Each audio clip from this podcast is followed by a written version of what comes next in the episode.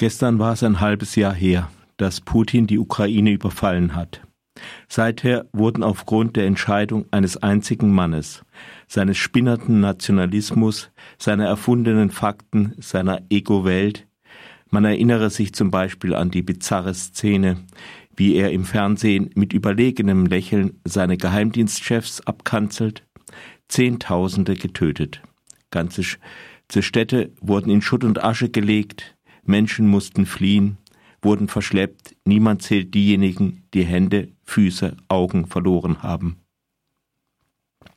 Und der Krieg geht ungehindert weiter. Es ist eine Illusion zu glauben, man könne ihn irgendwie einfrieren oder mit etwas diplomatischem Goodwill beenden. Zwar hat die Offensivkraft der russischen Armee sichtlich nachgelassen, seit zwei Monaten hat die russische Armee keine Stadt mehr erobert, aber Putin kann noch immer hoffen, dass er die Ukraine, die ja das viel kleinere Land ist, mit der Zeit zermürben wird. Er kann auch auf das Alarmen der Länder hoffen, die die Ukraine unterstützen. Das ist nicht völlig unrealistisch und vor allem müsste sich Putin das Scheitern auch eingestehen. Die Einsicht der Niederlage käme wohl nur, wenn die Ukraine größere Gebiete zurückerobern würde, aber da ist wohl in der Ukraine noch viel Luft zwischen forschen Ankündigungen und tatsächlichen Kapazitäten. Warum, wenn er nicht gerade eine Feuerpause braucht, sollte da Putin nicht versuchen, seine Ziele restlos zu erreichen? Der Westen könnte den Krieg nur stoppen, indem er dem Überfallenen die Hilfe entzöge. Alle bisherigen Opfer wären umsonst und ob es bei ein paar verlorenen Gebieten bleiben würde, ist fraglich.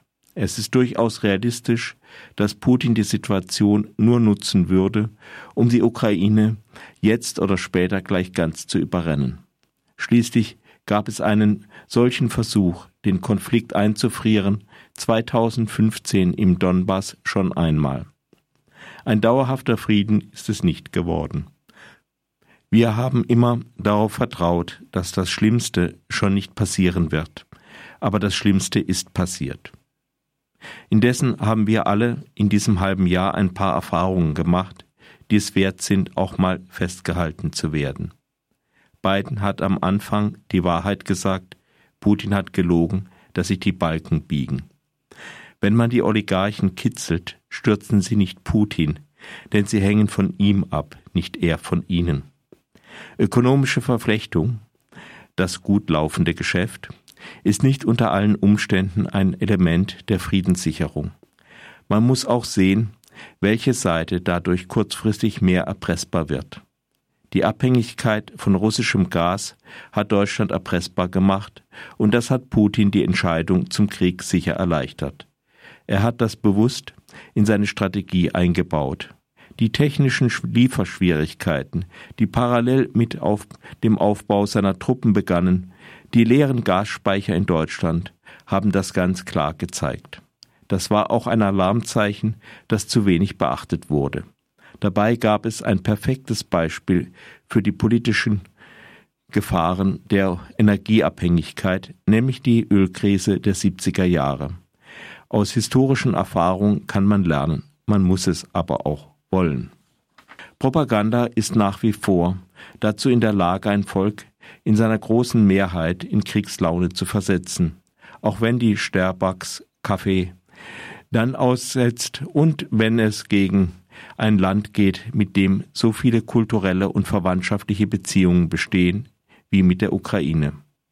Geschichte folgt nicht immer nur den großen ökonomischen Linien. Auch Ideologien und Führungspersönlichkeiten spielen eine Rolle. Übrigens folgte auch schon der Brexit nicht einfach makroökonomischer Vernunft. Expertinnen wie Laien haben den russischen Militärapparat überschätzt und den ukrainischen Selbstbehauptungswillen und auch die Fähigkeit zur Selbstbehauptung unterschätzt. Die osteuropäischen Länder hatten den besseren politischen Instinkt, was eine potenzielle russische Bedrohung angeht.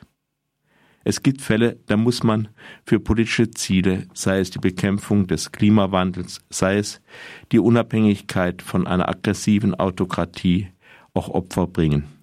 Die sollten natürlich sozial ausgewogen sein ohnehin gebeutelte Verbraucherinnen zur Kasse zu bitten, um nicht nur den Zusammenbruch strategisch wichtiger Firmen zu verhindern, sondern nebenbei auch gut verdienende Firmen vor Verlusten in einem Bereich zu schützen, ist kein Modell, das die Leute mitreißt.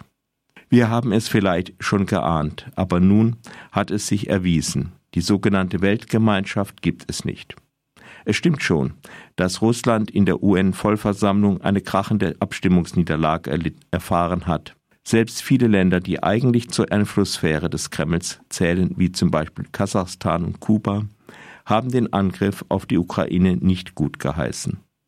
Andererseits haben sich viele Staaten enthalten bzw. rücken nun wieder näher an Moskau. Dazu gehören China, Indien, Brasilien, Indonesien und viele afrikanische Staaten. Dafür gibt es je nach Land und Regierung auch spezielle Gründe. Aber es gibt auch eine gemeinsame Erzählung vom arroganten, scheinheiligen Westen. Diese Erzählung ist nur nicht nur für viele Regierungen, die ihr eigenes Land notfalls mit harter Hand unterdrücken, wohlfeil, sie hat auch in Vergangenheit und Gegenwart reale Gründe. Es ist schon scheinheilig, wenn man sehr zu Recht die Bombardierung ukrainischer Städte verurteilt, gleichzeitig aber Flüchtlinge im Mittelmeer ertrinken lässt und von der Ausbeutung von Arbeiterinnen in Bangladesch profitiert. Natürlich kann man das nicht gegeneinander aufrechnen, um dann irgendwie abzuleiten, dass wir, weil wir ja auch nicht die Guten sind, dann auch nicht die Ukraine unterstützen sollen. Solche Argumentation ist perfide. Das ändert aber nichts daran, dass auch der sogenannte Westen seine Probleme hat. Die haben auch mit nationalem Dünkel, mit nationalem Exzeptionalismus zu tun, den wir in einer hochgequirlten Dugin-Putin-Form gerade in Russland erleben können, der aber auch hier nicht ganz unbekannt ist. Entweder man ist besser oder man weiß es immer besser. Deshalb wissen ja auch die Verfasserinnen offener Briefe hierzulande besser, was für diese zum Widerstand entschlossenen Leute in der Ukraine eigentlich das Richtige wäre. Wir empfehlen dagegen mythenfreie solidarische Politik von unten.